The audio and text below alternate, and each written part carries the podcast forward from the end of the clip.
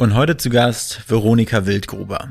Ja, Veronika ist Brillendesignerin und hat äh, unter anderem äh, einen der renommiertesten oder auf einer renommiertesten Brillenmessen in Paris ähm, einen, einen Brillendesign Award gewonnen und ähm, ja ist dann quasi nach Berlin hat hier ihr äh, Brillenlabel ihr Eyewear Label Veronika Wildgruber Eyewear ähm, aus dem Boden gestampft und ja, sie designt auch nebenbei für MS, nicht für Hermes den Paketshop, sondern für MS. Und ja, wer sozusagen sich für Design interessiert, für eine, für eine super spannende Frau, äh, die einfach extrem sympathisch ist und einfach eine passionierte Designerin ist, der sollte sich diese Folge auf jeden Fall anhören, denn äh, Veronika skizziert hier ihre Journey im Hauptstadt-Podcast. Also viel Spaß mit dieser Folge.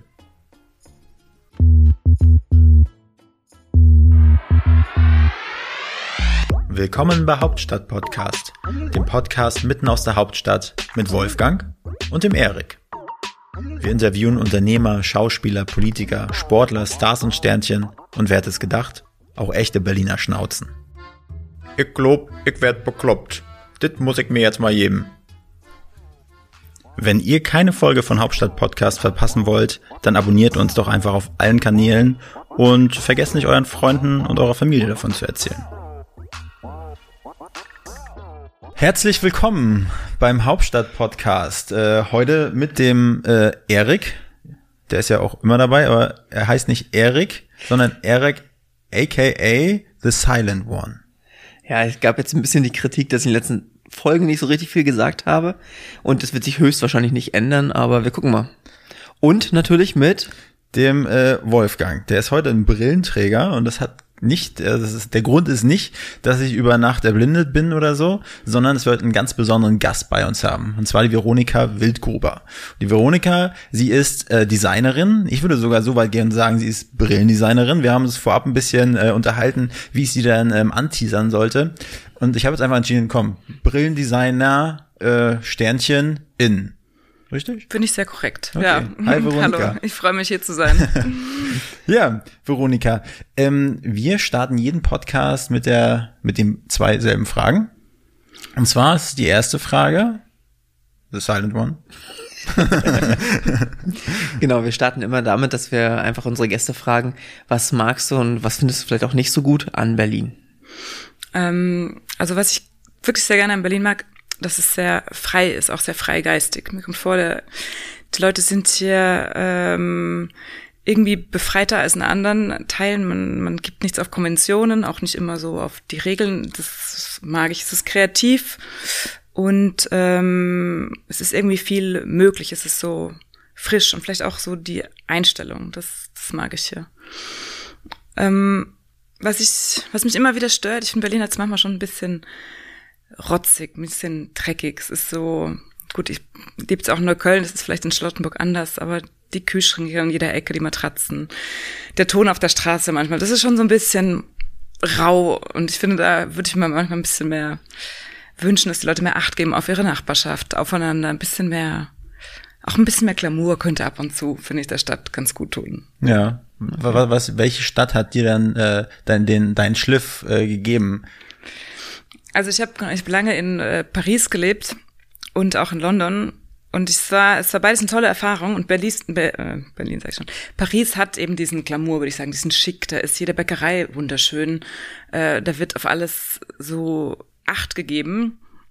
Das fand ich, das fand ich total ähm, inspirierend und schön. Tatsächlich zum Leben ist, finde ich, Berlin ähm, sehr viel wertvoller. Mhm. Aber ich bin froh, diesen Eindruck gewonnen zu haben in Berlin. Und in wahrscheinlich Paris. auch erschwinglicher. Und na eben, hier ist es erschwinglicher, hier ist es lebbarer, jetzt auch, ähm, genau, um wirklich wo länger zu bleiben, bin ich sehr glücklich in Berlin. Aber ich sag mal, guck mal, in Paris, da kriegst du halt ein schönes Croissant und hier in Berlin kriegst du ein schönes Mettbrötchen. Genau, und das ist der Unterschied. Es ist auf der einen Seite ist es ganz cool, aber manchmal denkt man sich so, eigentlich hätte ich jetzt lieber das Croissant genommen. so. Das, genau, ich glaube, das fehlt mir manchmal hier so ein bisschen. Diese, Oder auch so, auch im Supermarkt, man kann eigentlich, man tut sich schwer, eine gute Flasche Wein zu kaufen. So Mhm. in, Paris, in Frankreich kann man in jedem, auch in einem billigen Supermarkt, eigentlich guten Wein kaufen. Das gehört so dazu, das macht man. Ja, das stimmt. Ich war, ich habe auch mal so ein Wochenende, das war ja so ein Feierwochenende in Paris verbracht mit einem Kumpel und wir haben uns da auch vielleicht für drei Euro immer den, den, den Rotwein da geholt und haben uns jeder eine Flasche, bevor wir rausgegangen sind, reingezogen. Und ich muss sagen, der hat geschmeckt. Und gewirkt. Wahrscheinlich auch. Veronika, dann lass uns doch mal einsteigen. Also, ich habe dich ja schon angeteasert als äh, Brillendesigner Sternchen in. Ähm, erzähl doch mal, wie bist du dazu gekommen? So ein bisschen deine Journey. Ähm, ja. Ja, das ist lustig. Äh, eigentlich ein bisschen Zufall, so wie viele Dinge in meinem Leben, würde ich sagen. Ähm, ich habe Produktdesign studiert in Bozen in Südtirol und bin da nach dem Abschluss nach Paris. Es war eigentlich ein viermonatiges Praktikum. Letztendlich bin ich dann vier Jahre dort geblieben und habe dort gearbeitet. Ähm, und ich habe dann eine Zeit lang für einen italienischen Designer gearbeitet und der hat sich das Büro mit einem Brillenmacher geteilt. Und ich glaube, die haben sich so ein bisschen gedacht, ha, wir teilen ja schon die Kosten fürs Büro, vielleicht können wir auch noch die Assistentin so ein bisschen teilen. Ich glaube, die haben sich auch da so ein bisschen gedacht, das wäre smart. Und haben mich, und so hat mich dann der Brillenmacher gefragt, ob ich nicht mal ähm, eine Brille mir ausdenken möchte oder designen möchte, so als kompletter Neuling in dem Bereich, aber doch als, als Designer finde ich das spannend, wie ich an, an das Thema Brille rangehen würde. Und ich muss ganz ehrlich sagen, damals hat mich das, also es war eher so, dass ich mir dachte, naja gut, dann mache ich das halt und wenn ich dafür auch noch bezahlt werde, dann nehme ich das mit. Tatsächlich habe ich davor, ich trage selbst keine Brille, es ist schon ein sehr spezielles Produkt. Und äh, ich habe damals eher Projekte im Bereich Möbel, Ausstellungsdesign gemacht. Ich fand es jetzt nicht, dass ich mein Leben lang darauf gewartet habe, eine Brille zu designen, sagen wir mal so. Ja. Aber ich dachte mir, gut, das ist jetzt eine Gelegenheit, probiere ich aus. Ich meine, Brille, das, ich finde das schon, dass es manche Gesichter ziemlich aufwertet sogar noch. Also, wenn man das jetzt mal so richtig, Nee, ich meine, im Nachhinein muss ich sagen, ich bin, ich bin total dankbar, weil Brille ist ja letztendlich auch ein dankbares Produkt, weil sie einfach gebraucht wird. Das ist äh, ähm, kein modisches Accessoire, also kann es sein, aber eigentlich ist es ein medizinisches ähm, Hilfsmittel. Ähm, die Leute haben es jeden Tag im Gesicht, genau, es kann ein Gesicht verändern, es kann es im besten Fall aufwerten. Ähm, und ja, es ist, man muss sich auch bei dem Produkt jetzt nicht fragen, warum entwerfe ich das, warum mache ich den 27.000. Stuhl, sondern ähm, ja, also Brillen wird es auch in Zukunft geben und man möchte irgendwie auch seine Brille tauschen nach einer Zeit. Man gibt auch Geld für eine Brille aus, weil das so ein Alltagsgegenstand ist, der mit einem lebt ja. Und deswegen finde ich es auch eigentlich ein dankbares Produkt, um es zu designen, so der Sicht Und glaubst du, es gibt viele, die Brillen tragen, äh, ohne dass sie es eigentlich brauchen? Also sie es wirklich als Accessoire nutzen? Nehmen wir Also mal die Sonnenbrille raus, sondern wirklich die. In meiner die Branche tatsächlich, ja. Da habe ich viele kennengelernt, die sich also mit eigentlich keiner benötigten Korrektur sich Brillen gemacht haben, weil sie eben als Optiker gearbeitet haben oder die ganze Familie irgendwie in dem Bereich arbeitet. Natürlich wollen die dann eine Brille tragen, so. Und ähm, das ist da, also ich, ich glaube eher, wenn man damit zu tun hat. Ich glaube nicht, dass ich jetzt, dass man sich jetzt so einfach eine Brille macht. Wahrscheinlich eher eine Sonnenbrille. Und ich stelle mir vor, wenn ich jetzt die, die Aufgabe bekomme, ähm, design mal eine Brille. Also nicht, dass ich was mit Design zu tun habe, aber grundsätzlich denkt man ja, so viel Spielraum ist da gar nicht, oder? Hast du von Genau, dann dachte ich mir auch so, okay, was, was mache ich denn jetzt? Ja. So, weil wenn möchte ich schon irgendwas machen, was vielleicht jetzt so noch nicht da war, weil ich habe ja gar nicht das, die Erfahrung jetzt auch so einfach eine, ja, da jetzt eine Brille so zu zeichnen. Und dann habe ich eigentlich mit Karton angefangen, mir Sachen zu überlegen, dachte mir, bei einer Brille, das einzige Raum, der Spielraum hat, ist hier so. Also genau, zwischen der Seite und der Front, da ist irgendwie Luft, da, da passiert nichts. Ja.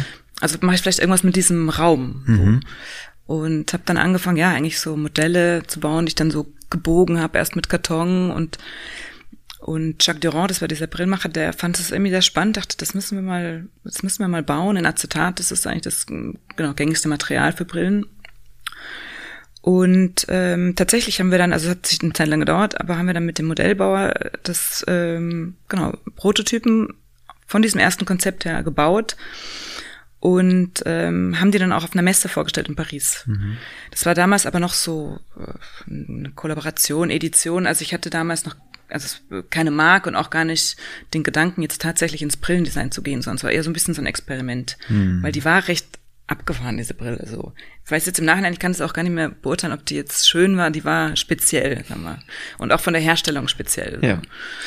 Ähm, und dann haben wir die auf dieser Pariser, das ist so die größte Brillenmesse, präsentiert. Und es war ein bisschen lustig, weil irgendwie hat ähm, hatte sich kurz vor der, da gab es so eine, eine Feier, eine Preisverleihung, hat sich kurz vorher rumgesprochen, dass der Sonnenbrillenpreis an jemand anders geht. Mhm. Daraufhin hat Jacques Deron gesagt, er geht gar nicht dahin, er ist irgendwie sauer. Und dann dachte ich mir, naja, ich bin jetzt irgendwie extra hier, ich gehe da schon hin, trinke zumindest ein Glas Champagner auf dieser Veranstaltung, wenn ich schon irgendwie Eintrittskarten dafür habe. Klar. Bin dann da alleine ein bisschen verloren auf dieser Veranstaltung und der Sonnenbrillenpreis ging an diese andere Marke. Und dann haben sie gesagt, ja, aber dieses Jahr haben wir noch einen extra Preis dazugenommen. Das ist der äh, extra Herzenspreis der Jury oder irgendwie so. Mhm. Und den hab dann ich bekommen, also diese Brille bekommen. Und es war so wirklich aus dem Nichts. Also ich Ja. bin dann auch, alle anderen sind immer so im ganzen Team, die ganze Firma ist so aufs Podium rauf und hat Reden gesprungen. Und dann bin ich da so, ja, es war jetzt auch schon vor zehn Jahren, bin ich da so hoch alleine und habe mich halt so einmal kurz Messi. Und alle dachten sich so, was, wer, ist die? Und ich dachte mir auch, was ist das hier für eine Veranstaltung? Aber du hattest zu dem Zeitpunkt erst ein Glas Intus, also das, du hast kein Problem mehr mit Messi zu sagen. Dieselbe Das habe ich noch Frage hinbekommen, wollte aber ich glaube, es war mehr als ein Glas, weil das war ja der letzte Preis Okay, dieser ganzen Verleihung. Und letztendlich wurde es dann ein sehr lustiger Abend. Und so ging es dann ein bisschen los. Also ich glaube, dass dieser Preis mich dann natürlich so ein bisschen motivierte zu sagen, na ja, also dann mache ich halt jetzt ein bisschen Brillen oder dann, dann versuche ich das auch so ein bisschen jetzt nicht nur für diesen Brillenmacher zu arbeiten, sondern das so ein bisschen durchzubringen, dass das jetzt meine Marke ist. Und dann und manchmal fragen mich jetzt Leute, hast du, warum heißt deine Marke so wie du? Hast du denn überlegt, den Namen zu nennen? Und irgendwie, es ging halt damals so langsam los und ich finde, wenn man einen Namen findet, muss man ja auch einen Grund dafür haben, muss ja irgendwie eine Geschichte zu einem Namen, also einen Markennamen geben. Und damals war das halt Edition Veronika Wildgruber und dann Champagne Glasses.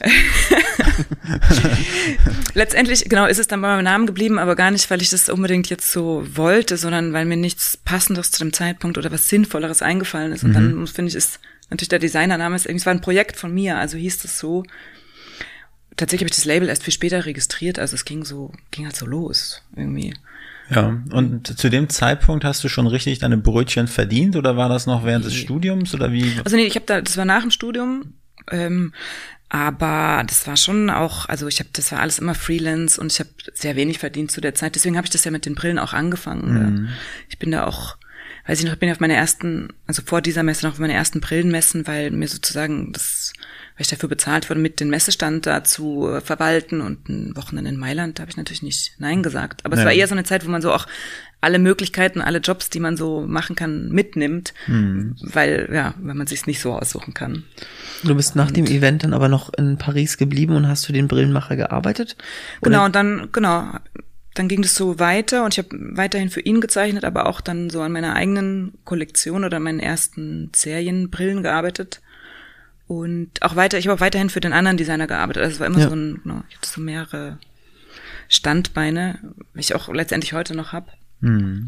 Und dann ging das eigentlich ganz langsam los. Dann habe ich zwei Jahre später die ersten vier Modelle aus Acetat gemacht. Dann habe ich das Jahr drauf zwei neue. Also es war wirklich so ein, eigentlich so ein Reinwachsen in dieses ganze Business. Es gab nie so den Lounge oder den, Ja.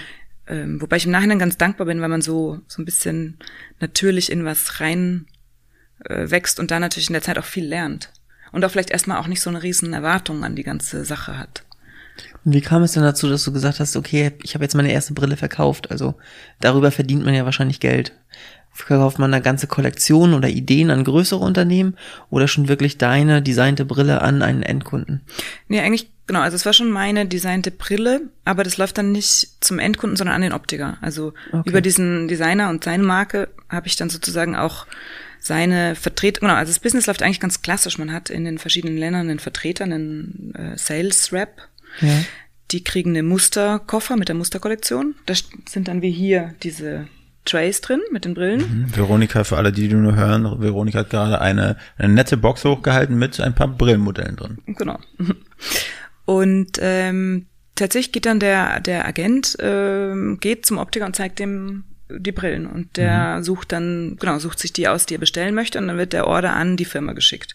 Also es läuft eigentlich ganz, man könnte schon sagen, altmodisch, aber einfach weil man ja die Brillen doch irgendwo sehen muss. Äh, und auch gerade in so einem Hochpreissegment ist es, kann man das, glaube ich, schwer, die Qualität von der Brille schwer jetzt nur über online oder über Bilder auswählen. Das heißt, ich habe dann, genau, habe angefangen und dann letztendlich präsentiert man auf Messen seine Kollektion, so fängt es eigentlich an. Und dann kommen Optiker und schauen sich die an und bestellen. Und dann, genau, verkauft man seine ersten Brillen. Aber an den Optiker, dann sind Ja. die erstmal beim Optiker und der Okay. verkauft es dann an den Endkunden. Wie läuft denn das? Also du hast ja vorhin schon mal, ist deine Frage beantwortet, Aaron? Ja, auf jeden Fall. Äh, du hattest ja schon mal den Prozess kurz umrissen von so einer Kreation, von der, von der ersten Idee von der Brille bis zur Produktion.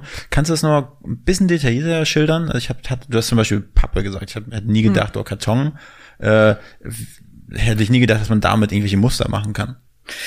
Ja, mit dem Karton damals, das war wahrscheinlich so, weil ich wollte irgendwas im 3D, im Volumen sehen und dann finde ich es immer hilfreich, tatsächlich ein Modell zu bauen. Also zu, ähm, zu schneiden. zu schneiden, zu verbiegen. Mittlerweile mache ich auch dann oft, ähm, arbeitet man oft mit 3D-Druck, einfach weil man da doch sehr schnell ein, ein Modell sehen kann. Ähm, ich würde sagen, ich fange immer mit einer Zeichnung, also eigentlich mit einer Handzeichnung an. Was ich viel mache, dass ich so Formen überschneide, subtrahiere, ein bisschen geometrische geometrisches Spiel damit ähm, mache und dann irgendwie die Schnittmenge rausnehme oder vertiefe. Und genau, also es fängt mit einer Handzeichnung an, dann gehe ich. Entschuldigung. Aber die Idee vor der Handzeichnung. Also, Die Idee entsteht so, während ich zeichne, würde ich sagen. Oder ich habe vielleicht eine Idee, dann fange ich an zu zeichnen und eigentlich we- beim Zeichnen entwickelt sich das dann, würde ich sagen. Also ich weiß jetzt nicht, bevor ich anfange zu zeichnen, genau wie die Brille aussieht, sondern es ist dann schon, passiert dann eigentlich ganz viel, während man sie im- ja, im Prozess, würde ich sagen. Und ähm, genau, man hat schon immer irgendeine, irgendeine Anfangsidee oder so ein, bei der Brille, die du aufhattest, ich wollte irgendwie mal diesen Steg, genau, Ja, der ist an der Brücke machen ja. und dann so, aber wie die dann, wie das letztendlich mit welcher Form, Mhm. das weiß ich, bevor ich anfange zu zeichnen, noch nicht. So. Und dann, genau, dann scanne ich auf meine Handzeichnung ein, dann arbeite ich im Computer drüber und zeichne dann, ähm, genau, am Computer. Nur 2D erstmal. Oft drucke ich dann nochmal aus und schaue es mir an, weil ich finde, man hat oft von Bildschirm und Druck, irgendwie kann man es manchmal nicht so greifen, wie das jetzt wirklich aussieht.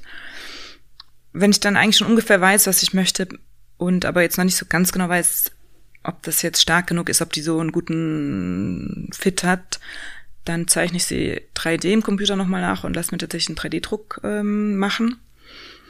Dann kann man sie nämlich wirklich aufsetzen. Ich meine, man kann auch, ich habe zum Beispiel im Büro auch einen Plotter, der Papier schneidet. Also man kann sich auch die Form in Papier ausschneiden und halten, hat man auch schon ungefähr eine Idee. Aber sobald man dann im Volumen was sehen möchte, dann muss man eigentlich genau 3D-Druck gehen. Und dann ist aber genau, eigentlich ist es so, dass ich dann in dem Moment, wo ich die Zeichnung fertig habe und weiß, so möchte ich das haben, dass ich es dann dem Hersteller schicke, die Zeichnung.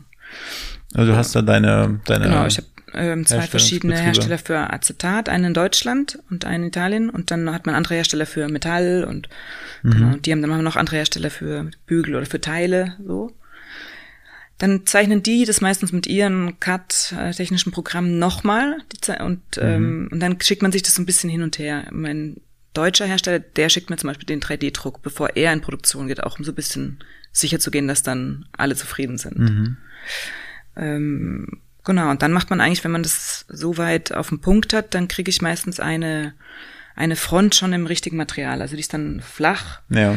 aber mit allen Details und dann segne ich das ab. In der Zwischenzeit bestellt man das Material und dann geht's los. Über was für eine Stückzahlen redet man da, so wann es auch für die Betriebe interessant wird? Genau, also eigentlich muss man schon immer Mindestmengen von circa 200, äh, 250 Stück pro Brille abnehmen, wobei man das dann in verschiedene Farben, also man kann dann zum Beispiel 50 pro Farbe nehmen. Okay. So. Und das sind dann aber deine Designs, die du erstmal dann weiterschickst. Also in die Massenproduktion oder was auch immer, gehst du dann erst, wenn du die in den verschiedenen Ländern schon verkauft hast an die Optiker? Nee, also das ist immer so eine Sache. Oft macht man genau so eine Art, macht man Sample-Kollektion für die Messen fertig, dass Ja. man zum Beispiel jetzt zwei, zwei Sets fertig hat, guckt, wie kommen die an und bestellt dann nach. Das hat zur Folge, dass es wahnsinnig lange Lieferzeiten gibt, weil der Optiker bestellt ja in dem Moment und man muss von dem Moment, also eine Produktionszeit geht im schnellsten Fall drei Monate, aber erfahrungsgemäß eigentlich fünf. So. Okay. Und dann lass noch irgendwas dazwischen kommen oder eine Materialverzögerung, dann gibt's ja oft Wartezeiten von sechs, sieben Monaten oder es ist schon eine nächste Messe und der Kunde hat noch nicht seine Lieferung. Ich finde das, also ich versuche jetzt, das so zu haben, dass ich immer einen bestimmten ersten Mindestbestand habe, also schon mal jetzt eine Mindestmenge bestell, damit äh, starte ich ja schon mal die Koffer all meiner Vertreter aus und habe aber dann so 30 Stück, die ich liefern kann. Dann schaue ich, warte ich einen Monat und gucke so, was verkauft sich am besten ab und also bestell, bestell dann nach, sozusagen. Okay. Und dann kann es natürlich sein, dass dann ein, zwei Monate eine Brille nicht lieferbar ist, weil die zu schnell wegging. Ja. Aber dann sind nicht so große Löcher, wie wenn man erst bestellt, wenn, wenn tatsächlich der Kunde bestellt hat. Aber natürlich hat man auch das Risiko, dass man auf einer Farbe sitzen bleibt. Also das kann Aber immer sein. Es, es hört jetzt für mich so an, du, du packst die Brillen im Köfferlein von dem Vertriebler rein und dann bist du ja von dem abhängig, dass er dann auch sozusagen die Notwendigkeit sieht, jetzt dieses Modell zeitnah zu pushen, weil ansonsten hast du im Monat ja keine greifbaren. Äh Gut, ich meine, der hat ja ganz viele, der hat ja, ja. 20 verschiedene Modelle. Mhm. So. Und aber klar, man arbeitet umso besser, umso besser mal, also umso besser die Vertreter auch mhm. arbeiten. Außer man ist, wenn man jetzt eine sehr bekannte Marke hat, glaube ich, kann auch ein schlechter Vertreter die gut verkaufen, weil der Optiker die einfach möchte. So. Ja. Aber ansonsten ist man schon, also tatsächlich hat es viel damit zu tun, wie gut der Vertreter vernetzt ist, was der für eine Art hat, wie gut er das macht. Und ähm, dementsprechend verkauft man viel. Ist auch schwierig, also schwierig auch die richtigen Vertreter zu finden oder auch einschätzen zu können, wann ist jetzt vielleicht einfach ein Vertreter irgendwie ein bisschen lazy und gerade nicht gut drauf oder mhm. ist es mein Produkt oder also ich hatte ich hatte einmal einen Vertreter, ähm, da hat mir dann eine Kundin gesagt, weißt du was, ich mag deinen Vertreter einfach nicht. Und dann dachte ich mir so, okay, das muss ich mir jetzt schon, wenn es jetzt noch ein, zwei Mal kommt, muss ich drüber nachdenken, weil dann kann ich auch keine Brillen verkaufen, mhm. die die nicht ja. gerne im Geschäft stehen haben. So. Und das sind so Handelsvertreter oder sind so ja. Leute, die die mehrere Sachen verkaufen? Die haben mehrere Marken meistens. Ja. Also Aber nur Brillen? Nur Brillen, nur genau. Brillen. Nur Brillen und meistens sind die auch in einem ähnlichen Preissegment, so dass die ähnliche Optiker damit bedienen. Also man mhm. macht jetzt selten irgendwie ein Produkt aus Asien, was sehr ja. günstig ist und dann, in, also die haben meistens schon so einen, einen, ist nicht ein Stil, weil die Marken dürfen sich natürlich auch nicht konkurrieren, aber ich würde mhm. mal sagen, so ein, ähm, ja, irgendwie Marken, die, die ähm, den gleichen Endkunden erreichen können. Was ist eine realistische Abnahmemenge für Optiker, Schneider, um die Ecke, der hochpreisige Sonnenbrillen hat? Also wenn man zum Beispiel so einen First Order macht mit einem Optiker, dann ähm, sage ich immer, dass ich möchte, dass sie mindestens 18 Stück nehmen. Wenn sie dann 15 nehmen, dann ist es auch mhm. in Ordnung. Aber eigentlich, wenn man so, wenn man eine Marke neu äh, einführt ins Geschäft, dann bringt es nichts, wenn man nur zwei Brillen hat, ja. dann äh, kann man damit ja auch nichts kommunizieren oder dann mag jemand diese eine Form, aber nicht die Farbe oder mhm. also ich finde, wenn man was neu aufnimmt, muss man es auch präsentieren, auch damit der Kunde das Gefühl hat, wow, die haben da auch das ganze Regal ist mhm. mit denen, also die Marke, die, die kann was. So. Das heißt, sind das 15 oder 18 verschiedene Modelle? Genau, verschiedene, okay. wobei man kann ja eine in drei verschiedenen Farben. Also was ja. oft, dass sie, dass sie ein Modell ganz toll finden, dann nehmen sie das in zwei oder drei mhm. Farben. So. Und so wird es dann eigentlich aufgefüllt. Also bei, Wenn dann bei, so bei, jemand nachbestellt, kann er natürlich auch weniger bestellen. Oder oft kriegt man so, haben die an den Kunden das bestellt und die Cousine will genau die gleiche Brille, dann mhm. schickt man einzelne Brillen auch, weil die dann schnell eine neue brauchen oder so. Ich bin damals mit meiner Ex-Freundin, musste ich immer ins, ins Brillengeschäft, die hat sich immer alle zwei Jahre kommen über die Krankenkasse irgendwie, mhm. da hat man wieder seinen Zuschuss bekommen und die war mal ganz, also es war immer ein Prozess von Wochen, irgendwie 10.000 verschiedene Brillenläden abgeklappert und dann, keine Ahnung, von verschiedensten Dolce und Gabbana, Kevin Klein kann, sowas in die Richtung. Und ähm, da war auch immer Farben ganz wichtiges mhm. Thema. Oh nee, das, das passt nicht so richtig. Ich glaube schon da. Es ist ja schon wichtig, weil es ist nicht so ein Accessoire wie ein Ohrring, wo man irgendwie jeden Tag einen anderen auch nehmen kann, wenn man möchte, sondern eine Brille ist ja schon ja, wie, wie du am Anfang gesagt hast, die verändert ein Gesicht. Das mhm. macht schon auch, macht einen ganz anderen Charakter aus einem. Also man kann durch eine Brille komplett anders wirken. Mhm. Und es gibt Brillen, die einem schmeicheln und Brillen, die einem nicht schmeicheln. Also das Mhm. Ja, ist schon ein Prozess, sich die passende Brille auszusuchen, würde ich sagen. Und beratest du auch ähm, Endkunden oder hast du eigentlich damit gar nichts zu tun? Mache ich nicht so viel. Es gibt natürlich äh, Kunden, die auch zu mir ins Atelier kommen und dann mache ich auch, dann kann man auch sozusagen direkt bei mir einkaufen und dann berate ich natürlich auch alle meine, mein Freundeskreis, mhm. äh, Familie. Und, und ich habe auch immer mal wieder so Events, wo ich dann von einem Optiker eingeladen werde, dann kommen die Kunden und dann bin ich natürlich in direkt Kontakt. Ich habe es ein bisschen gelernt, ähm, aber ich bin nicht so gut wie ein Optiker, der das tatsächlich beruflich macht. Die können ja schon, wenn jemand reinkommt, sagen, welche Brille dem steht. Mhm. Das kann ich mittlerweile ein bisschen besser einschätzen, so einfach natürlich jetzt durch die Erfahrung, aber das ist schon nochmal eine andere Sache. Also und natürlich, ich glaube, ich kann schon jetzt jemandem sagen, ob die Brille zu hoch oder zu tief, ob die richtig sitzt, das, mhm. das kann ich gut ja. sehen. Und ob die jetzt meinem nach den Charakter oder das, dass sie ihm gut tut, so von das, was mhm. sie mitbringt. Aber genau, dass ich jetzt sagen kann, ah, dir würde die Brille von meiner Kollektion stehen, da müsste ich schon ein bisschen rumprobieren. Ja. Also ich würde ja mal sagen, Erik würde auf jeden Fall diese Brille stehen. Erik, jetzt darfst du die mal live und in Farbe aufsetzen. Ja. Und dann sagt Veronika, ob sie die steht. Einmal in die Kamera schauen, Erik, bitte, dass doch alle das glauben. Ist sie wirklich, und was ist deine Meinung? Ich würde sagen, sie passt nicht so gut. das würde ich jetzt auch sagen. Ist aber auch ein Damenmodell, deswegen passt sie auch vom Sitz gar nicht so gut. Also ich weiß, ein ehemaliger Geschäftspartner von mir, der war auch jemand, der, so wie ich, nicht mal auf die Idee kommen würde, eine Sonnenbrille zu tragen. Also wirklich mit sich mit Brillen nie beschäftigt hat. Und dann kam halt irgendwann, okay, du brauchst eine Brille, mhm. Äh, weil du den ganzen Tag am PC arbeitest. Und ich weiß, für den war das ein Riesenprozess. Also wie fängt man an, wem vertraut man, ob das jetzt nun wirklich mir steht oder nicht. Und ich glaube, dass, dass es für viele ein Riesenproblem ist, da dem Optiker aus seinem kleinen Dorf nebenan da voll zu vertrauen. Also hast du da vielleicht mhm. noch ein paar Sachen, die du auf jeden Fall jedem mitgeben also würdest? Einen guten Draht zu seinem Optiker ist natürlich also wichtig. Und es gibt, genau, das sind auch so eigentlich die, meine Zielgruppe. Das sind so die Optiker, die einfach genau gute Marken führen, ehrliche Beratungsgespräche führen und einfach das, das können. Also ja. die einem halt sagen, ja, das ist jetzt eine Chanel-Brille, die willst du haben, aber sie steht dir nicht, nimm eine andere, so. Ja. Und ich finde, das ist schon wichtig, dass man sich da, ja, also es ist schon eine Vertrauenssache, sich eine neue Brille zu kaufen, weil es ist ja auch ein, ein teures Produkt und dann muss man auch noch teure Gläser reinmachen lassen. Deswegen, ja, müsste man schon, also würde ich jedem raten zu einem guten Optiker, der nicht nur jetzt ähm, genau Standardmarken führt oder besonders günstige Angebote macht. Gerade bei, wenn es auch kompliziertere Korrekturen sind, es macht schon sehr viel Unterschied, dass man da einfach ähm, gute Leute ranlässt. Ich finde es auch schwierig, wenn man da vielleicht so einen Optiker hat, der kurz vom Rentenalter äh, ist und der mich dann berät und er hat noch so seinen Stereotypen von Brille, keine Ahnung, irgendwie so ein, wie, wie sagt man, Monokel oder sowas.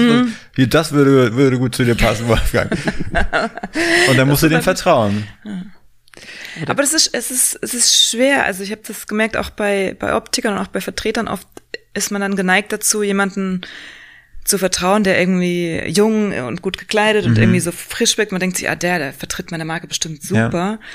Und so oft ist das gar nicht der Fall. Also einer meiner besten Vertreter ist ein über 60-Jähriger, der immer ein bisschen verrückte Hemden trägt, aber der hat einfach, der, der ist gut und hat die richtige Art und ist, äh, mhm. den hat man gern um sich. Mhm. Ja, also da merke ich, wie man oft so ein bisschen aufs Falsche setzt. Mhm.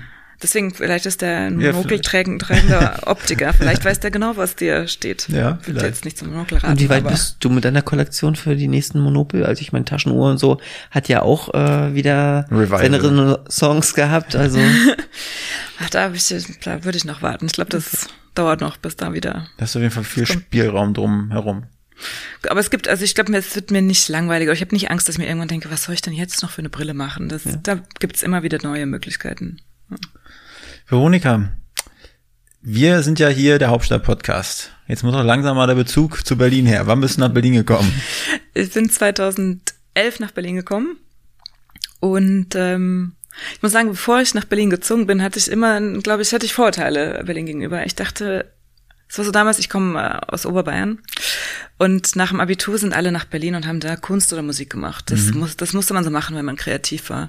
Und ich fand es damals so affig irgendwie. Ich fand das so, letztendlich sind die hier rumgegangen und haben mm, nichts gemacht, so. Mhm. Und dann dachte ich mir, ich gehe nicht nach Berlin, ich finde das doof. Und dann bin ich während dem Studium, war ich öfter hier und irgendwie finde ich, das haben alle immer mit so riesen Pappbechern rumgelaufen und haben Latte Macchiato getrunken und immer so Deutsch-Englisch gesprochen und ich dachte, ich finde es immer so, die, die Straßenkreuzungen waren so riesengroß und der Wind ist durchgeweht und ich dachte mir immer so, was ist denn das hier in Berlin? Und ähm, genau, jetzt bin ich ähm, Berliner und könnte mir nicht vorstellen, irgendwo anders zu leben. Also ich habe das sehr lieben, zu lieben und schätzen gelernt. Ähm, ich glaube, Berlin hat so eine Seite, aber das ist, ist ja nicht Berlin, sondern man muss mhm. irgendwie tiefer eintauchen.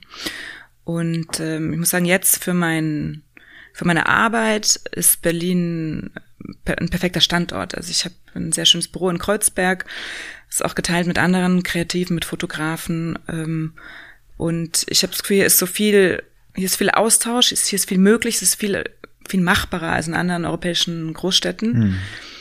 Und ähm, alles irgendwie noch ein bisschen einfacher, würde ich sagen. Und dadurch kann man irgendwie, hat man auch die Möglichkeit, mehr zu machen, mehr auf die Beine zu stellen ja, und irgendwie auch dieser, genau, was ich am Anfang gesagt habe, dieser kreative Geist oder dieses, ich finde, Berlin ist, Berlin ist ein bisschen unerwartet. Da kann jetzt irgendwas passieren oder auf dem Rückweg jetzt in mein Studio, mhm. vielleicht passiert irgendwas, mit dem ich nicht gerechnet habe. Es ist so, ja. so viel ist noch so offen. Das, das, das bereichert auch meine Arbeit, würde ich sagen. Und ich glaube, es ist eine sehr machbare Stadt für genau Beruf, ähm, Familie und das irgendwie alles so zu, zu ver unter einen Hut zu kriegen. Also ich finde das, ja. So 2011 äh, bist du nach Berlin, weil dich hier irgendwie ein krasses Angebot für eine neue Brillenkollektion erwartet hat oder wie, wie was Nee, hat dich hergetrieben? Lustigerweise, ich war zu der Zeit in London und ich wollte irgendwie immer in London leben. Ähm, und ich bin dann tatsächlich wegen meinem Freund hergekommen, also der Liebe wegen. Mhm. Eine Zeit lang gebraucht, diesen Schritt zu gehen und zu sagen, mache ich das jetzt wirklich? Berlin, die Stadt der Liebe, Typen? ne? Äh, ich habe es nie bereut. Mhm. Das ist gut. So, und dann hast du aber hier in Berlin, also was war dann dein Auftrag, als du hergekommen bist? Und dann habe ich zu dem Zeitpunkt habe ich genau schon Brillen gemacht. Die wurden eh damals noch in Frankreich und in Italien gefertigt. Das heißt, ich bin natürlich viel äh, durch die Welt gereist und habe gleichzeitig aber auch genau mit äh, angefangen für Hermes zu arbeiten für diese Für den Paketjob, Herr Hemme. Nein, musste nicht sein. für die, nicht der Nebenjob, sondern für die für die Luxusmarke Mhm. in Paris. Und das konnte man ja alles auch, also das waren alles Sachen, die da musste ich nicht vor Ort sein. Also Ja. genau, letztendlich hatte ich auch ein bisschen Angst mit dem Umzug, dass es mich in meiner Karriere oder dass es mich irgendwie vielleicht bremsen könnte, weil ich da die Kontakte nicht habe. Letztendlich war das überhaupt nicht der Fall, sondern ich glaube, ich konnte dadurch mich viel mehr auf meins konzentrieren und es ging dann eigentlich erst richtig los sogar. Mit, äh, mit, mit äh, Hermes ist ja schon ein bisschen spannender. Wie bist du denn da an die äh, gekommen? Und das, deswegen habe ich auch am Anfang von Zufällen gesprochen, war auch eher ein Zufall und ähm, ein, ein längerer Prozess. Die hatten, ich glaube 2009 oder 10 einen Wettbewerb auf Designboom, also so ein Newsletter, ich weiß gar nicht, doch gibt's noch, ausgeschrieben. Da ging es um ja äh, junge Kreative gesucht für Krawattendesign oder man soll drei Designs für Krawatten einreichen. Und das ist ja auch eher jetzt eine, ich würde sagen, eine grafische Arbeit in dem Sinne. Aber ich habe das mit einer Freundin von mir und Kollegen von mir in Paris, haben wir dann gesagt, da machen wir mit, das machen wir so nebenher. Und haben dann so abends, ähm, genau, Krawattenmuster gemacht und haben die eingereicht und haben äh, nie wieder was gehört. Also so, da kam nichts raus bei diesem Wettbewerb. Ähm, aber dann wurden wir tatsächlich ein Jahr später angerufen von MS und die haben gemeint, sie würden gerne einen unserer Entwürfe, der hat zwar nicht gewonnen, aber sie würden den gerne kommerzialisieren, sie würden den gerne produzieren. Und sie sind auch sonst immer offen für neue Entwürfe. Und dann dachten wir, immer offen für neue Entwürfe, das ist doch eine Einladung. Ja. Und sind dann beim ersten Treffen gleich mit einer neuen Präsentation sozusagen angerückt, von der dann auch ein Krawattendesign gekauft wurde. Und so ging das dann los, irgendwie so, auch ganz langsam. Dann hat es nochmal ewig gedauert, man hat auch oft lange nichts gehört. Und es war so ein bisschen, ich glaube, was ich im Nachhinein so sagen kann, ich, bei manchen Sachen muss man einfach zäh bleiben, muss man dranbleiben und sich denken, mache ich auch, wenn ich nicht weiß, ob was rauskommt. Also auch der Wettbewerb, ich meine, letztendlich, ja, es war einfach ein Teilnahme am Wettbewerb, es kam nichts raus, aber letztendlich kam doch was raus. Und so hat sich das ganz langsam, genau, es ging dann eine Krawatte, dann war es ein Tuch. Ähm, und so hat sich das so ganz langsam entwickelt und mittlerweile ja, arbeiten wir immer noch als Duo, weil wir das ja sozusagen als Duo angefangen haben, ähm, in ganz vielen Bereichen dort. Also im, im Haus-Department ist alles, was ähm, Home-Textilien sind, Kissen, Bettdecken, Tapeten, ähm, den Dekor von Lederschatullen, Schmuck sogar ähm, und weiterhin genau auch viele Krawattenmuster und Muster für Männerseide. Und viele der Zeichner, die dort arbeiten, die sind da seit 30 Jahren, seit 40 Jahren. Also einige, man trifft sich einmal im Jahr Cool. und einige sind über 60 und sehr elegante ältere Herrschaften. Und ich finde es total schön, ich finde es eine schöne Aussicht. Also ich würde gern mit Anfang 60 auch noch da auf meine Hermes-Treffen fahren und einmal im Jahr eine Zeichnung für die machen. Finde ich toll. Und für viele, wo sie jetzt sagen, das ist mein Traumjob, das möchte ich auch gerne mitnehmen, äh, sowas würde ich auch gerne in Anführungsstrichen nebenbei mitmachen. Ähm, also du hast dich beworben und jetzt, wenn die auf dich zukommen und sagen, ich hätte ganz gerne für äh, eine Schatulle oder für eine Decke ein weiteres Design, dann machst du einfach in der Hoffnung, dass es abgenommen wird. Genau, also tatsächlich ist es läuft nur auf Eigeninitiative. So, Okay. also am Anfang was wurden wir nicht mal gebrieft, was sie brauchen, sondern hat man sehr viel so ein bisschen ins ins Blaue rein. Ja. Und jetzt, wo wir länger dabei sind und irgendwie, jetzt werden wir auch mal genau auf was angesetzt sozusagen. Aber es bleibt immer relativ offen. Aber dann geht's darum, genau, irgendwie eine Wolldecke und das und das. Und dann machen wir im Grunde viele Entwürfe und hoffen, dass das weitergeht. Und was nicht weitergeht, geht nicht weiter. Also dafür werden wir auch nicht, da wird auch nicht die Arbeitszeit dafür bezahlt. Ja. Ähm, deswegen, ich glaube, es gibt auch Leute, die können so nicht arbeiten, weil sie finden es frustrierend oder ich glaube auch, wenn man zum Beispiel nur das macht und dann so darauf angewiesen ist, dass auch jedes Projekt jetzt unbedingt Ja. weitergeht, ich glaube, dann, dann kann es schon auch ein bisschen Frust auslösen. Bei uns war es immer so eine Sache, die wir ein bisschen nebenher gemacht haben. Ich glaube, deswegen waren wir auch nicht so verkrampft. Und letztendlich die Arbeitszeit, die wir da reinstecken, die zahlt sich aus. Also so, Ja. jetzt vielleicht, genau, nicht bei jedem ähm, Entwurf, aber insgesamt, also jetzt, wenn man das alles zusammenrechnet, ist der Arbeitsaufwand ähm, gerechtfertigt für das, was da rauskommt. Und es ist, wie gesagt, ja auch eine langfristige Zusammenarbeit. Okay. Aber genau, das ist halt so, das muss man natürlich auch wollen und können. Und so ist viel im Design, dass man, wenn man jetzt, also dass man viel ja eigeninitiativ erstmal macht und dann hofft, dass man einen Produzenten findet, eine Firma, die das editieren möchte. Also so Produktdesign ist da schon auch hartes Business irgendwo. Das glaube ich, gerade für den Start dann. Also was man da an Wettkä äh, Wettkämpfen, Wettbewerben macht oder was man an Firmen schickt. Und das ist also, wenn eins von zehn durchgeht, dann ist es gut am Anfang. So. Ja. Hast du, hast du einfach mal proaktiv, äh, als sie eine Krawatte wollten, hast du denen auch mal eine Brille mit beigepackt, gesagt, hey, so könnte ich mir eine RMS-Brille vorstellen? Nee, also tatsächlich macht der Mess keine Brillen. Gut, Ähm, Recherche, Wolfgang. Und ähm, es gab dann irgendwann wo ich dachte, vielleicht muss ich den jetzt schon mal so stecken, dass ich eigentlich Brillen mache, weil wenn die irgendwann Brillen machen wollen, wäre es doof, wenn ich es denen nie gesagt hätte und ich bin ja eigentlich im Team und sie geben es jemand anderen. Deswegen habe ich das irgendwie mal dann so, hab die Informationen mal gesteckt. Aber es kam ganz klar, sie haben das nicht vor. Also Brillen ist nicht in deren Portfolio und erstmal auch nicht weiterhin.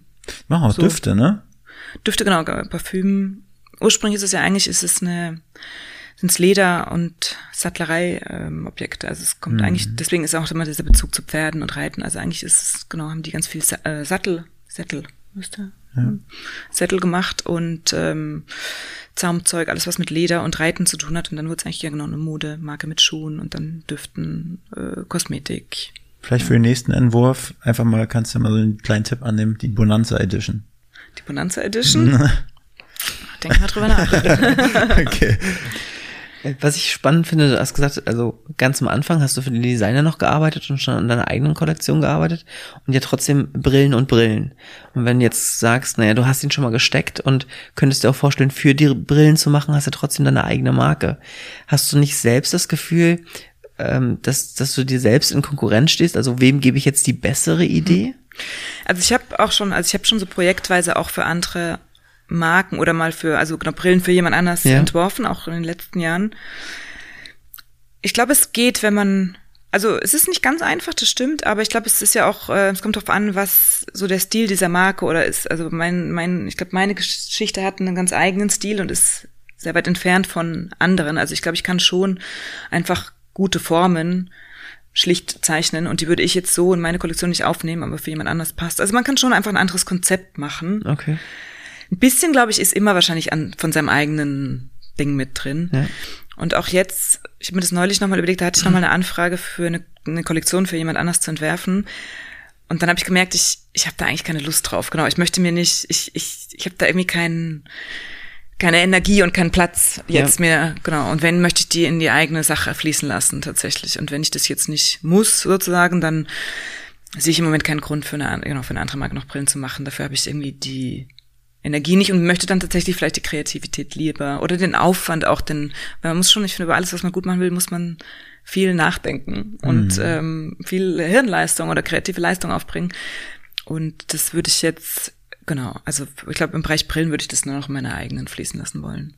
Da sind wir schon mal. Außer Hermes entschließt sich irgendwann auch Brillen zu machen, dann könnte ich mir das auch noch vorstellen. ja, und auch sogar ein bisschen, bisschen, bisschen Energie so. rein Ein bisschen. Aber wir, dann sind wir schon beim richtigen Punkt. Also sozusagen Energie in deine eigene Kollektion zu stecken. Was ist denn da gerade bei dir, was, was, was, was ähm, geschieht da so in deinem eigenen Brillennabel, in deiner eigenen Marke? Ja, das ist ein guter Punkt, weil gerade passiert ja sehr, sehr viel. Ähm, weil ich habe ursprünglich immer auch mit diesem anderen ähm, Brillenmacher, Designer sozusagen zusammengearbeitet. Und ähm, erst war er das, der das sozusagen das Business übernommen hat. Dann wurde, wurden, wurde das von einer italienischen Firma gekauft. Und letztendlich lief die ganze Logistik, Versand, Vertrieb, äh, Kundenservice immer über diese italienische Firma. Und ich hatte eigentlich ähnlich wie mit der Messen einen Lizenzvertrag. Das heißt, ich habe Prozente am Verkauf meiner Brillen verdient, musste mich aber nicht um ähm, genau, um die ganze Verwaltung und ähm, das ganze Business kümmern, was für den Einstieg in, in dieses in diese Branche äh, super war, weil ich hätte das ja auch nicht gekonnt. Hm. Und ich habe da viel gelernt. Letztendlich war ich seit Jahren dann sehr unglücklich mit dieser Zusammenarbeit, weil das ist meine Marke, die gehört, also hat immer mir gehört, das hatte auch meinen Namen. Aber letztendlich hatte ich keinerlei ähm, auch finanzielle Entscheidungsgewalt. Also Mhm. und das und dann liefen manche Sachen sehr schlecht, Lieferzeiten. Ich fand den Kundenservice nicht gut und die Leute assoziieren natürlich mit der Marke mich und denken, dass hinter allem ich stand. Und ich habe angefangen, mich dann für Sachen zu entschuldigen, für die ich nichts konnte, die ich aber auch nicht beeinflussen konnte. Und das fand ich wahnsinnig aufreibend. Und gerade wenn es dann auch die Marke so heißt wie man selber, ist es schwer, sich davon zu distanzieren irgendwie. Mhm. Und irgendwann war ich so, genau, und das war eine Zeit lang war ich da sehr unglücklich mit dieser Zusammenarbeit, aber es war auch immer die Frage, was mache ich, wenn ich das, wenn ich da rausgehe oder was, was ist die Alternative? Und ich glaube, ich habe lange gebraucht, lange nach einem anderen, nach einer anderen Firma, einem anderen Partner, einen Investor gesucht, weil ich mir dachte, ich kann das ja nicht alleine machen. Und irgendwann war der Punkt, wo ich gemerkt habe, so jetzt möchte ich da raus, ich möchte das aufhören, egal, auch wenn ich noch keinen Plan B habe. Und zwar lustigerweise ähm, im Februar von einem Jahr, also einen Monat bevor dann Corona losging. Und ähm, bin ich ausgestiegen genau, und auf einmal hatte ich auch so die Zeit nachzudenken, weil dann war ja erstmal Stillstand. Und dann Mhm. habe ich angefangen darüber nachzudenken, was, ähm, was wäre, wenn ich das wirklich selbst mache. Und habe auch so ein bisschen gemerkt, wenn ich, glaube ich, jetzt noch lange warte, bis die Person kommt, die mein Business in meinem Sinne gut macht, da kann ich auch noch 20 Jahre vielleicht warten. So. Mhm. Ähm, und ich glaube, wenn man es dann doch so machen möchte, wie man es selber im Kopf hat, muss man wahrscheinlich doch irgendwo dann einfach selbst ran. Und dann habe ich mir im Grunde das ausgerechnet und mich über Monate mit dem Gedanken befasst, wie das wäre, jetzt selbst eine Firma zu gründen, das Lager teilweise aufzukaufen, die Produktionen selbst äh, zu bezahlen, ähm, jemanden anzustellen und das so selbst von Berlin aus zu vertreiben. Und das hat mir lange sehr Angst gemacht und ich glaube, ich habe auch immer gedacht, das, ist nicht meine Rolle und da brauche ich jemand anders, einen anderen. Es waren auch immer Männer davor, die so Mhm, diese Firmen geleitet und ich dachte immer so ein bisschen war ich schon, glaube ich, so, dass ich bin ja kein Business-Typ und es muss irgendwie ein anderer Mann, eine andere Firma für mich übernehmen und habe so ein bisschen gemerkt, das ist genau der Grund, warum wahrscheinlich viele Frauen eben nicht in Führungspositionen sind, weil sie sich denken so, ja, das traue ich mir nicht zu und das muss doch jemand anders machen und ich bin nicht der Typ dafür, außerdem habe ich zwei Kinder. Und all diese Gedanken, die hatte ich alle und irgendwann habe ich mir gedacht so, jetzt, wenn ich das jetzt nicht mache, dann ähm, dann mache ich es genau, also dann mache ich es genau so wie viele Frauen auch. Und irgendwie schulde ich das jetzt so ein bisschen der Emanzipation zu sagen, nee, ich probiere das jetzt aus. Also tatsächlich habe ich mich so ein bisschen ertappt in meinen eigenen Gedanken und in Ängsten gefühlt und dachte so, irgendwie, nee, das muss man jetzt auch mal diesen Schritt gehen, um so zu zeigen, das ist jetzt, das ist Emanzipation, das ist irgendwie, Ja. ich traue mir das selber zu und das, was ich nicht kann, hole ich mir so. Also dann lasse ich mich beraten oder Mhm. genau. Und ähm, genau, und dann habe ich das eigentlich das ganze letzte Jahr durchgeplant. Ich musste auch noch bis Ende des Jahres warten, bis ich sozusagen selbst starten, also vertraglich, bis das so ausgelaufen ist. Und seit Januar bin ich jetzt operativ selbst tätig und habe genau das Brillenlager. Brillen sind ja Gott sei Dank nicht so groß. Das heißt, das Lager ähm, konnte ich mit in mein Atelier mit einbauen und habe jetzt eine Angestellte und wir genau haben eigentlich sehr gut angefangen, würde ich sagen jetzt. Und das macht, also es ist sehr, sehr viel Arbeit, aber es macht auch total Spaß, das jetzt alles selbst kontrollieren zu können und diese Ängste, die ich davor hatte, dass, ich, dass mich diese Verantwortung erdrückt, dass ich nicht mehr schlafen kann, dass es irgendwie zu belastend ist, das, die haben sich nicht äh, bestätigt, sondern es ist belastend, es ist viel Mhm. Arbeit, aber es ist auch so eine Genugtuung und so eine Freude irgendwie dabei, wenn man Ja. das dann so selber macht und sieht, wie es läuft. Und ähm, es sind auch letztendlich alle meine Kunden und Vertreter glücklicher, mit mir direkt zu arbeiten, als immer über noch eine Ecke. Ist, Und ich konnte meine Vertreter aus der alten Firma sozusagen alle mitnehmen. okay, das war jetzt meine Frage. Und der Kundenstamm ist dann Und der Kundenstamm auch, deswegen, sagen wir so, das Risiko war jetzt in gewisser Weise überschaubar. Für mich trotzdem hat sich das sehr groß angefühlt. Mhm. Ja. Und ich bin jetzt total, ich bin total glücklich, diesen Schritt gemacht zu haben und so. Ein bisschen denke ich mir auch, selbst wenn ich das gegen die Wand fahre, dann werde ich es trotzdem nicht bereuen, weil es war wichtig, das eine aufzuhören und das andere neu zu starten. Und wenn man, Mhm. wenn man es so fühlt, dann kann man eigentlich nicht mehr so, da kann nicht mehr so viel schief gehen, denke ich mir.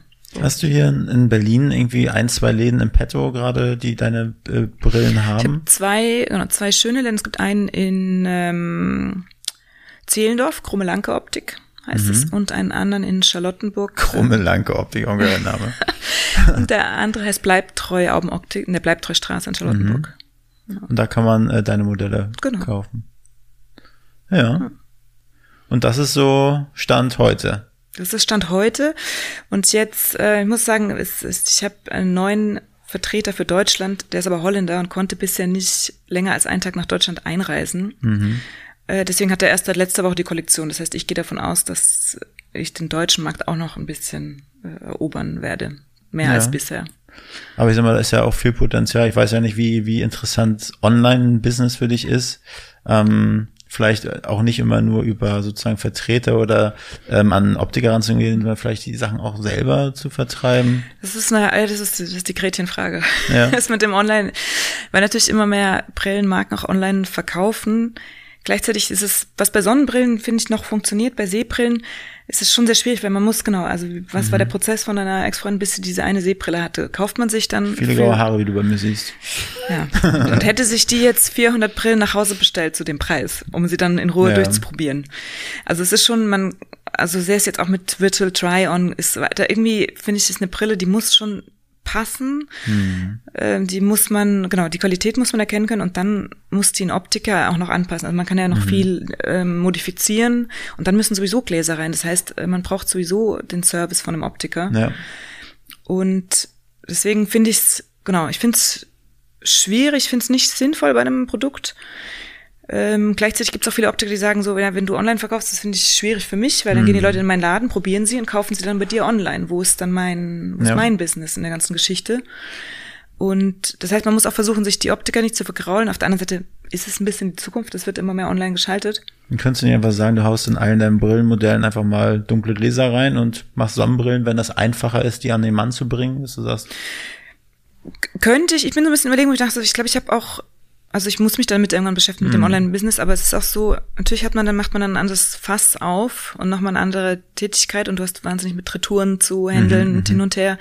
Und irgendwie ich mir so, meine, dieses Wholesale-Business, was ich fahre, ähm, da habe ich ein ganz gutes Netzwerk und ich glaube, für mich ist es tatsächlich lohnenswert, das auszubauen und die auch nicht zu gefährden durch irgendwie genau übertriebenen Online-Sale äh, dass sich das für mich letztendlich mehr rentiert, als jetzt auf den, genau, auf den Endkunden so aufzuspringen. Aber gut, da wird sich einiges ändern und ich könnte mir schon vorstellen, zum Beispiel Sonnenbrillen oder spezielle Editionen dann auch online direkt zu verkaufen. Aber ich würde mein ganzes Geschäftsmodell erstmal nicht online, also umwandeln, sondern erstmal traditionell sozusagen Aber du, weiterfahren. aber du präsentierst sie online schon. genau, aber man kann sie alle sehen, ja. Genau, also du hast eine Webseite und da präsentierst du deine, das heißt rein theoretisch könnte der Endkunde auch mit dir in Kontakt treten. Genau, genau. Das ist doch. Und übrigens auch einen sehr tollen Instagram-Account. Danke. genau, das kommt auch immer wieder vor und ähm, es ist auch so jetzt in einem Land, wo ich keinen Vertreter habe oder auch keinen Laden. Also wenn jetzt irgendwie auch, ähm, jemand eine Brille haben will, er möchte genau diese Brille, dann äh, schicke ich die natürlich auch dann in dieses Land. Ja. So, also das, äh, ja. Wenn unsere Hauptstadt-Podcast-Community, die jetzt gespannt lauscht, äh, wer, wer da draußen könnte für dich interessant sein? Gibt es jemanden, der dich irgendwie unterstützen könnte oder Kontakt herstellen könnte? Zu, also was, was könnte dir weiterhelfen jetzt vor allen Dingen gerade am Anfang? Also was mir natürlich weiterhelfen könnte, ist dadurch, dass ich im deutschen Markt fast nicht vertreten war. Also da ist jahrelang keiner, äh, kein Vertreter gewesen. Das heißt, ich habe, ist Deutschland eigentlich mein, mein schlechtester Markt, was daran lag, dass die, dass es nie sichtbar war. Also natürlich ähm, bin ich sehr dankbar über Kontakte zu guten Optikern in Deutschland. Also Optiker, die so ein bisschen was anderes suchen, nicht irgendwie, würde ich sagen, den Mainstream-Standard äh, und nur Ray-Ban verkaufen, sondern die irgendwie genau irgendwie da Nischen und hochwertiges in Deutschland gefertigtes äh, gefertigte Produkte verkaufen. Sowas genau Kontakte zu Optikern ist natürlich spannend. Und ähm, ansonsten natürlich können auch Endkunden mich kontaktieren oder die Ja. Optiker, die ich hier in Berlin habe. Und ähm, ja, ich würde auch, wenn irgendwann auch die Zeiten sich ändern, kann ich mir auch vorstellen, mal so, so Pop-up-Events in meinem Studio zu machen, wo man auch direkt Brillen einkaufen kann oder irgendwelche, genau, Sales oder Private-Sachen. Aber das ist ja im Moment kein Moment für so Aber es, es wird, wird langsam ein bisschen lichter. Aber vielleicht, genau, kann ich mir auch im Herbst sowas vorstellen, dass es dann auch, da würde ich dann auch genau direkt Verkauf machen. Aber ich glaube, ich würde es erstmal nur so für so, für Events machen. Also an die Hauptstadt-Podcast-Crowd da draußen, wenn ihr euch angesprochen fühlt, dann meldet, meldet euch entweder an uns und wir leiten es weiter oder direkt bei der Veronika. Genau. Genau. Ja, ich würde sagen, wir sind fast an, ans Ende angelangt unserer Podcast-Folge. Ähm, ja, Erik, was denkst du? Ja, fand ich super spannend bis Wir haben hier. noch keine Brille für Erik gefunden. Also. Ja, das ist, glaube ich, eine, eine eigene Folge. Nächste Folge. Ja, das machen wir dann als, als ähm, Exkurs irgendwie bei dir im Atelier. Stimmt. Wollen wir so machen. Veronika, unsere Abschlussfrage. Ähm, wen könntest du dir als nächstes bei uns auf dem Hauptstadt-Podcast-Thron vorstellen als Gast? Da hatte ich vor kurz nachgedacht. Ich könnte mir eine, eine Künstlerin zum Beispiel gut vorstellen. Ich glaube, ihr hattet wenig ähm, angewandte Künstler bisher. Und da ist mir jetzt spontan Jorinde Voigt eingefallen, eine Berliner Künstlerin, die finde ich sehr tolle Arbeit macht, Illustrationen und ja, ich finde die spannend. Ich würde die gerne hören. Ja. Und äh, wie bist du auf die gestoßen oder wie, wie, wie, also woher kennst du die? Die kenne ich im Grunde über Ausstellungen. Die ist eine Künstlerin der Galerie König und Ja. genau, also so in Berlin begegnet man der ihrer Arbeit immer mal wieder. Und ich glaube, ich, genau, ich finde es interessant, die mal sprechen zu hören. Okay. Ja, wir werden sie einladen, auf jeden Fall. Und dann werden wir sie ganz lieb von Veronika Wildgruber, der, der Brillenkönigin, äh, grüßen. Der Kreuzfeuer Brillenkönigin. Von Wird Champ- ihr sicher Champ- was sagen? Champ- äh, Ja. Champagneglas. also alles, alles, äh, wie sagt man, alles Liebe, alles Gute. Vielen Dank, Ja, dass danke, du es da war warst. sehr nett mit euch. Ja, vielen Dank. Mich gefreut. Mach's gut, ciao. Diese Folge wurde produziert von NextGen Media, deiner Full-Service-Marketing-Agentur aus Berlin.